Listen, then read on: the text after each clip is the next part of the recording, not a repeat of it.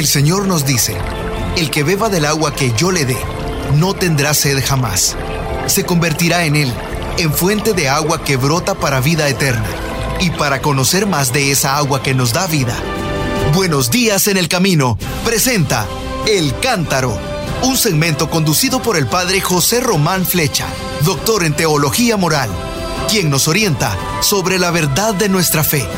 A continuación,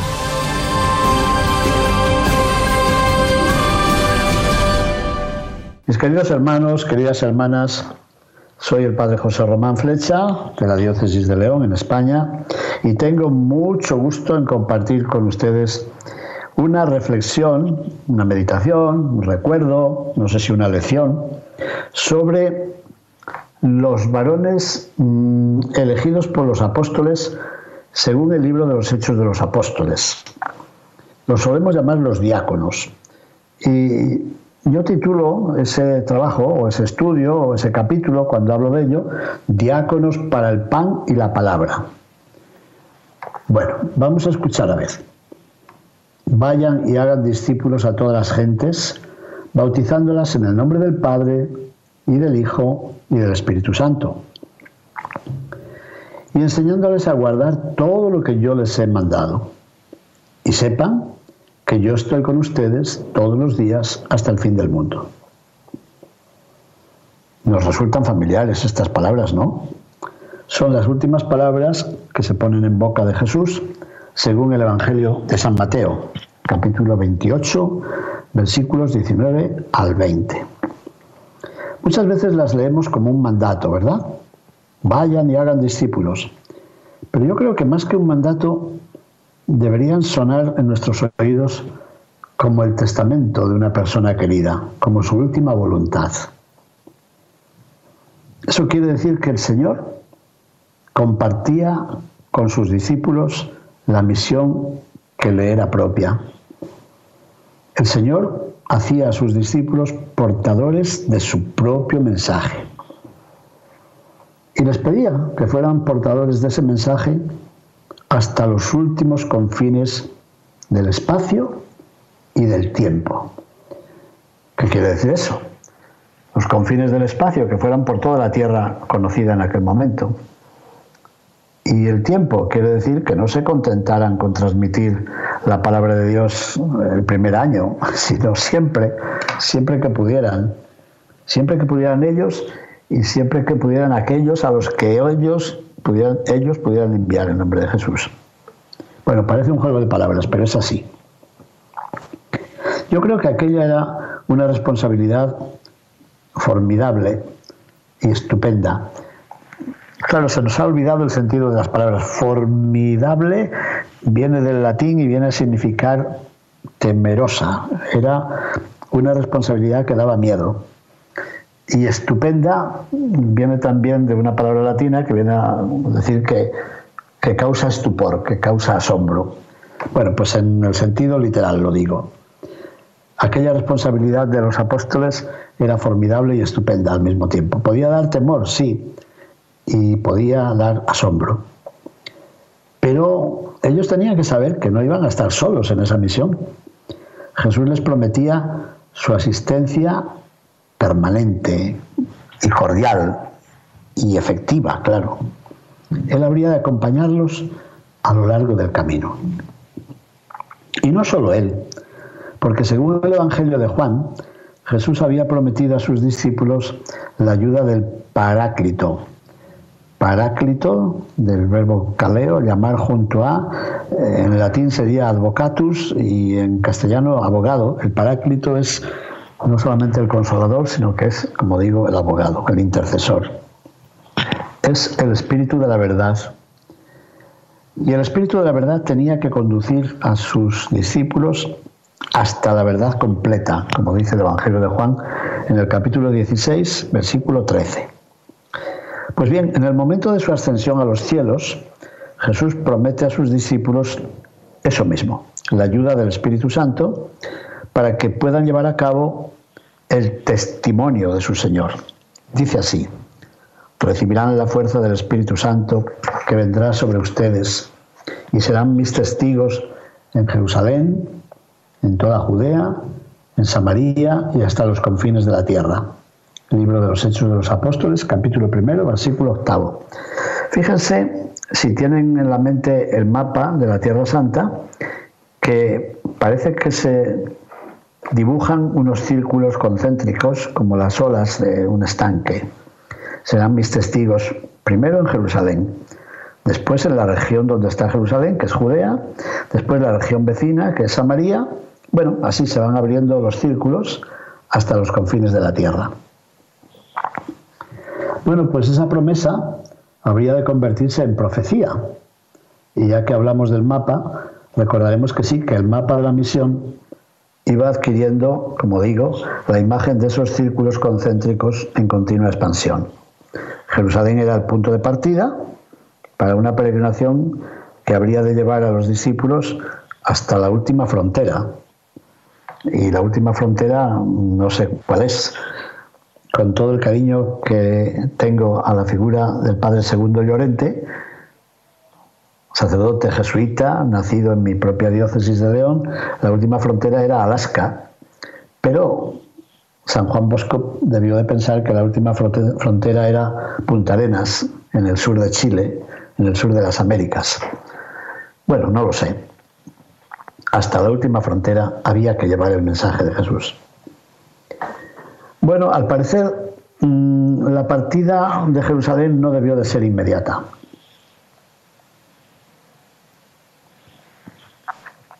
Sin embargo, había transcurrido muy poco tiempo desde la muerte de Jesús y desde su ascensión a los cielos.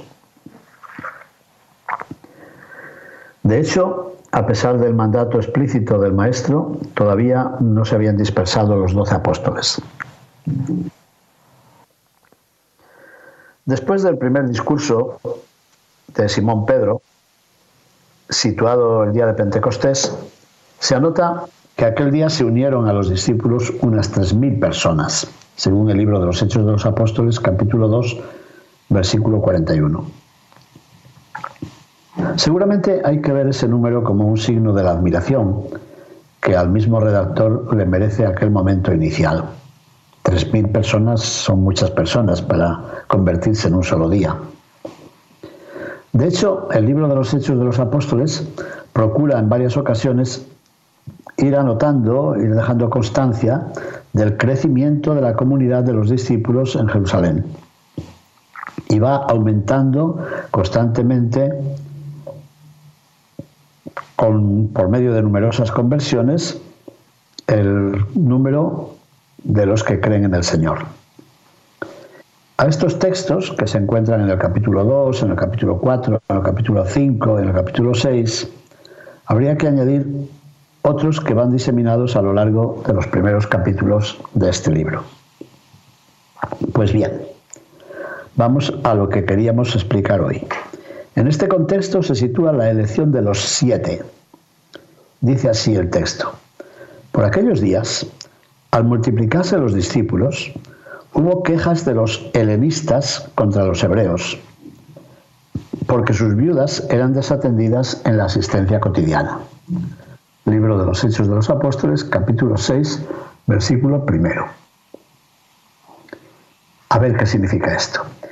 La comunidad era ya lo suficientemente numerosa para generar algunos motivos de disgusto. Se fueron multiplicando los discípulos de Jesús y surgieron algunas quejas entre los grupos de cristianos procedentes del mundo helenista, del mundo griego, contra los cristianos procedentes de la cultura hebrea. Así que podemos decir que había un enfrentamiento y un choque entre dos grupos de cristianos. Posiblemente todos hablaban griego, pero unos habrían nacido en Palestina, eh, habrían vivido en Jerusalén y otros venían del norte de África, de Alejandría, por ejemplo, o de la isla de Chipre, o de lo que hoy es Turquía, o de la provincia de Asia. Y había sus choques, como puede haberlos también hoy entre los nativos y los inmigrantes. Ocurría que entre unos y otros había pobres, pero hubo bien pronto discusiones y se decía que la comunidad cristiana atendía mejor a los pobres, a los huérfanos y a las viudas procedentes del mundo hebreo que a los pobres, los huérfanos y las viudas procedentes del mundo griego. Ya sabemos que las viudas en Israel eran como la imagen de la pobreza. Recordamos que el Evangelio de Lucas recuerda a las viudas con mayor frecuencia que los demás evangelios. Y aquí Lucas, que parece ser el autor del libro de los Hechos de los Apóstoles, menciona a las viudas procedentes del mundo griego como signo de las deficiencias, de las carencias de la caridad institucional de aquella comunidad. ¿Y qué hacer? Sin duda era urgente tomar alguna medida para solucionar aquel conflicto, ¿no? ¿Por qué? Porque no era justo que en una comunidad que quería vivir de acuerdo con la caridad cristiana hubiera discriminaciones. No podía haber discriminaciones por razón de la procedencia de los hermanos y de las hermanas. En consecuencia, los apóstoles, a los que se les denomina aquí como los doce, porque ya había sido elegido Matías en lugar de Judas, decidieron convocar la asamblea de todos los discípulos que había en Jerusalén para tratar de corregir los abusos que estaban motivando ya las protestas. ¿Qué hicieron? La primera medida consistió en un reparto de funciones. Un reparto de funciones que seguramente ya muchos lo habían esperado desde hacía tiempo.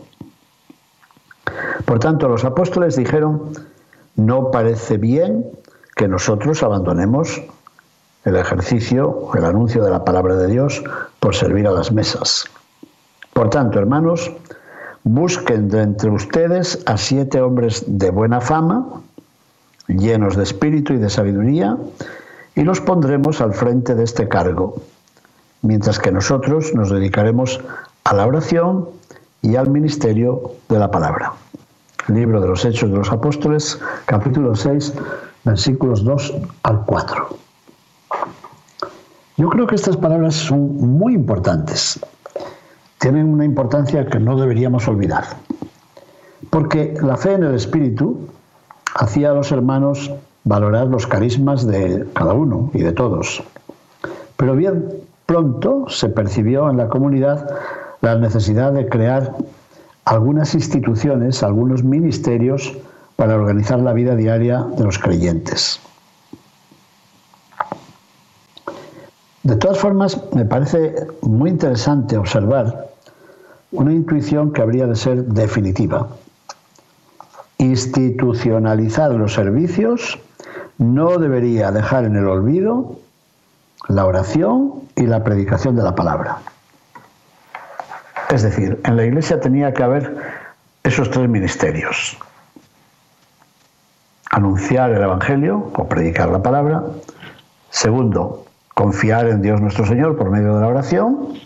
Y tercero, manifestar el amor a Dios en el amor a los hermanos, especialmente los más pobres y los más necesitados. Tres funciones, por tanto. El anuncio, la oración y el servicio. Dan ganas de repetirlo, ¿verdad? Porque son las tres misiones de la Iglesia. Y en el fondo eran también las tres funciones de Jesús también, que era profeta, sacerdote y pastor. Esas tres funciones han de ser las de la Iglesia han de ser las de los sacerdotes, los religiosos, pero también las familias cristianas y todos los laicos. Bueno, pues de alguna forma, como digo, se estaba evocando con eso la necesidad de seguir al Señor en lo que se llama la triple función de maestro, mediador y servidor de los pobres. Bueno, ¿y después qué ocurrió? ¿Bastaba con decirlo? No, lo hicieron. Aquella propuesta de los doce pareció muy razonable a toda la asamblea. Y de hecho, escogieron entre los miembros de la comunidad a siete varones. Siete varones de muy reconocida honradez y virtud. En primer lugar es mencionado Esteban. Esteban es un nombre muy hermoso que en griego significa corona. Esteban. De él se dice que era un hombre lleno de fe y de Espíritu Santo. Y junto a él aparecen otros seis nombres. Felipe, Prócoro, Nicanor, Timón, Pármenas y Nicolás, un prosélito procedente de Antioquía de Siria, la ciudad donde los discípulos del Señor serían llamados cristianos, como sabemos. Si se fijan, todos estos tienen nombres griegos. Esteban ya hemos dicho que significa corona y Felipe significa posiblemente el amigo de los caballos. Y cada uno de los demás tiene un nombre. Nicanor, de Nica, Nicao, significa vencer, pues sería el vencedor. Ahí estaban.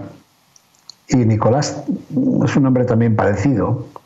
Nicolás puede significar mm, pueblo de vencedor o vencedor del pueblo, algo así. Bueno, pues ahí están siete, que tienen un número simbólico, no se nos olvide. Tenemos el número siete de los servidores junto al grupo de los doce, dos números también, otro número también simbólico. Hay una antigua tradición que ha vinculado a aquellos elegidos con los primeros diáconos o servidores de la comunidad. Es un tema muy importante también en el momento actual porque el Concilio Vaticano II ha revitalizado la ordenación de diáconos permanentes. Hasta ahora, los que íbamos a ser ordenados sacerdotes pasábamos por el diaconado, pero un diaconado de paso, Ahora hemos redescubierto, hemos redescubierto, no, estaba descubierta, pero ha sido institucionalizada la figura, el ministerio, la ordenación de los diáconos permanentes, como servidores del pueblo de Dios, con muchas funciones que ustedes conocen, como yo. Bueno, pues de todos aquellos servidores, o tal vez diáconos, se requería una honestidad reconocida públicamente por todos. Como se puede observar por sus nombres, repito, todos ellos pertenecían al ámbito de la cultura helenista, de la cultura griega.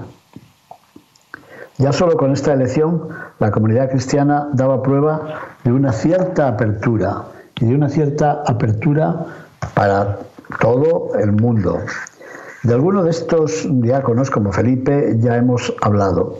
Yo creo que ahora podríamos decir algo también del más importante de todos ellos, que es Esteban. Esteban es una figura muy querida porque es el proto mártir, es el primero de, todos los mártires. ¿Y qué decir de Esteban? Sabemos que Esteban conocía muy bien la lengua griega, pero sus palabras manifestaban la sabiduría que procedía del Espíritu. Y seguramente conocía también el hebreo. Por eso los judíos helenistas mm, discutieron muchas veces con él, pero tuvieron que darse por vencidos, porque preferían silenciar a Esteban y silenciarlo por la fuerza y el engaño, por la mentira. Así que sobornaron a falsos testigos que acusaron a Esteban diciendo, nosotros hemos oído a este pronunciar palabras blasfemas contra Moisés y contra Dios. Hechos de los Apóstoles, capítulo 6, versículo 11. Los mismos judíos lograron amotinar al pueblo, a los ancianos y a los escribas, y en medio del tumulto prendieron a Esteban y lo condujeron al gran consejo, al Sanedrín. Y las acusaciones que lanzaron contra él nos recuerdan las que antes habían sido presentadas contra Jesús. De hecho, algunos testigos declararon diciendo, este hombre no para de hablar en contra del lugar santo, o sea, del templo, y de la ley. Le hemos oído decir que Jesús, ese nazoreo, destruiría este lugar y cambiaría las costumbres que Moisés nos ha transmitido. Libro de los Hechos de los Apóstoles, capítulo 7, versículos 13 al 14. Bueno, la falsedad consistía en entender la primera afirmación, que se iba a destruir el templo, como una invitación a destruir el templo de Jerusalén y en explicar la segunda como si el mismo Jesús no hubiera venido a asumir y dar cumplimiento a la ley de Moisés.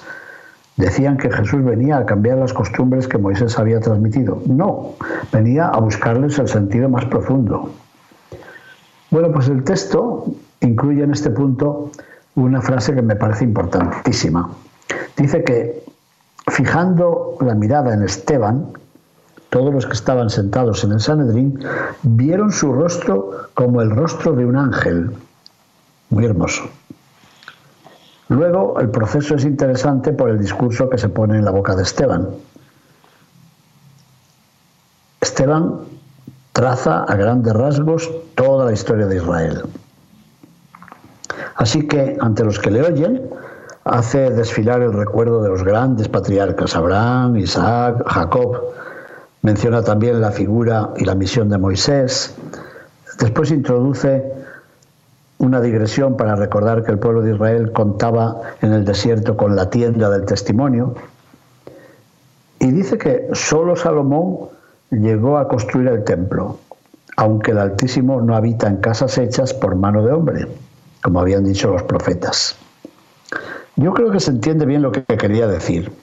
Si el pueblo de Dios, mientras caminaba por el desierto, había vivido durante tanto tiempo sin un templo, porque ahora se escandaliza el Sanedrín de que Dios haya decidido prescindir del templo de Jerusalén.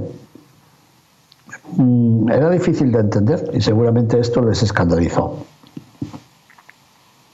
Pero el recuerdo de los grandes profetas le sirve a Esteban para acercarse a la figura del Mesías, el Mesías Jesús, a la que está orientado todo su discurso. Yo creo que hay dos temas que tocó Esteban que encendieron la ira de sus adversarios. El mencionarles las infidelidades que había tenido el pueblo de Israel a su vocación como pueblo de la alianza y después el papel relativo que él parecía atribuir al templo de Jerusalén recordarles las infidelidades y decir que el templo tenía un valor relativo.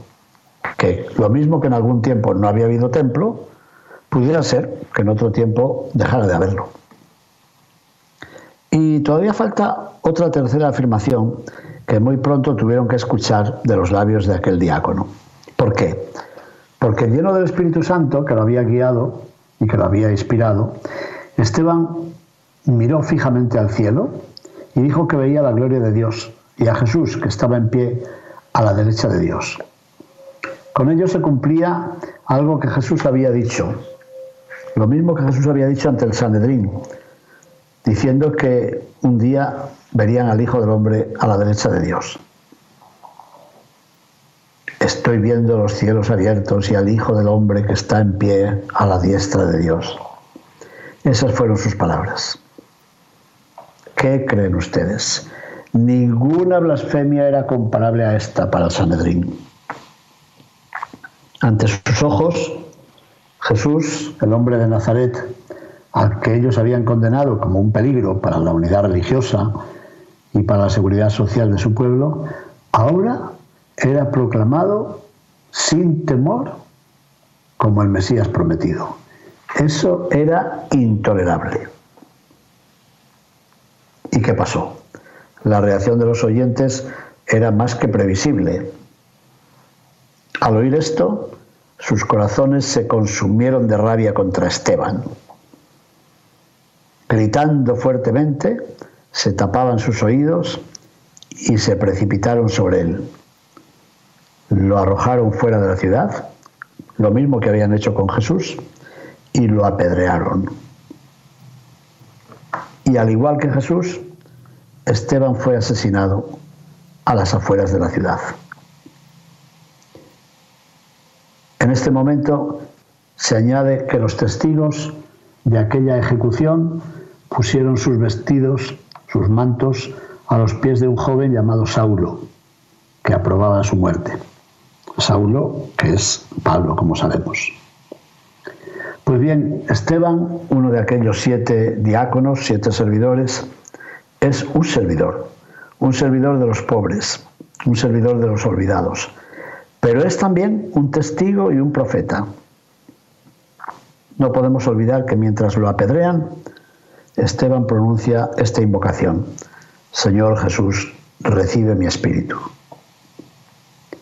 Al igual que Jesús, culmina su vida recitando el Salmo 31. Pero Esteban dirige su oración al que era modelo de toda oración y el destinatario de la misma. Después de esto, dobló las rodillas y repitiendo de nuevo el gesto magnánimo de su maestro y nuestro maestro, dijo con una fuerte voz, Señor, no les tengas en cuenta este pecado. Y diciendo esto, se durmió, dice el texto, dejando a todos los cristianos un ejemplo de fidelidad y de perdón. Pues bien, después de aquel asesinato, unos hombres piadosos sepultaron a Esteban e hicieron gran duelo por él. Así nos lo cuenta el libro de los Hechos de los Apóstoles, capítulo octavo, versículo 2. Debía de ser el año 36 de la era cristiana. En esta ciudad de Salamanca, desde la que les hablo en este momento, tenemos un convento dedicado a San Esteban. Y en la fachada, en la puerta de la iglesia, hay un hermoso mural, una escultura, un bajo relieve que representa el martirio de Esteban. Bueno, y algún religioso procedente de este monasterio, que luego trabajó en Tierra Santa, en Jerusalén, creó también allí un centro de estudios dedicado a San Esteban. San Esteban, el proto mártir, es para nosotros un modelo de oración, un modelo de predicación, un modelo de servicio. Es un testigo. Y ya muchas veces hemos dicho que testigo en griego se dice mártir. Proto mártir, el primer mártir. El primero de una larga cadena de testigos que a lo largo de los tiempos han anunciado el Evangelio de Jesús y han muerto por fidelidad a ese mensaje. Muchas gracias y bendiciones para todos. Muchas gracias. Buenos días en el camino presentó El Cántaro con el padre José Román Flecha. Esperamos que hayas disfrutado de este mensaje producido por El Sembrador. Si resides en Los Ángeles y a sus alrededores, recuerda que puedes ver la programación de ESNE las 24 horas al día a través de la señal abierta digital en Canal 56.2 y por la radio. También nos puedes escuchar y ver por medio de la aplicación ESNE en tu celular. Búscanos en las redes sociales y en nuestro canal de YouTube como Noel Díaz ESNE. No te pierdas la gran variedad de mensajes y artículos religiosos para el crecimiento de tu vida espiritual. El número de nuestras oficinas es el 773-777-7773 y puedes visitarnos por internet a elsembrador.org. El Sembrador Nueva Evangelización. Gracias por ser parte de esta gran familia. ¿Sabías que? La 540M en Salinas, California es la primera estación de ESNE, con programación 100% católica, totalmente en inglés, y la gran noticia es que la puedes escuchar en cualquier parte del mundo, a través de la página jesusthesower.com y de la aplicación ESNE. Pasa la voz a tus hijos, amigos y familiares que se comuniquen mejor en inglés para que reciban el mensaje de la palabra de Dios.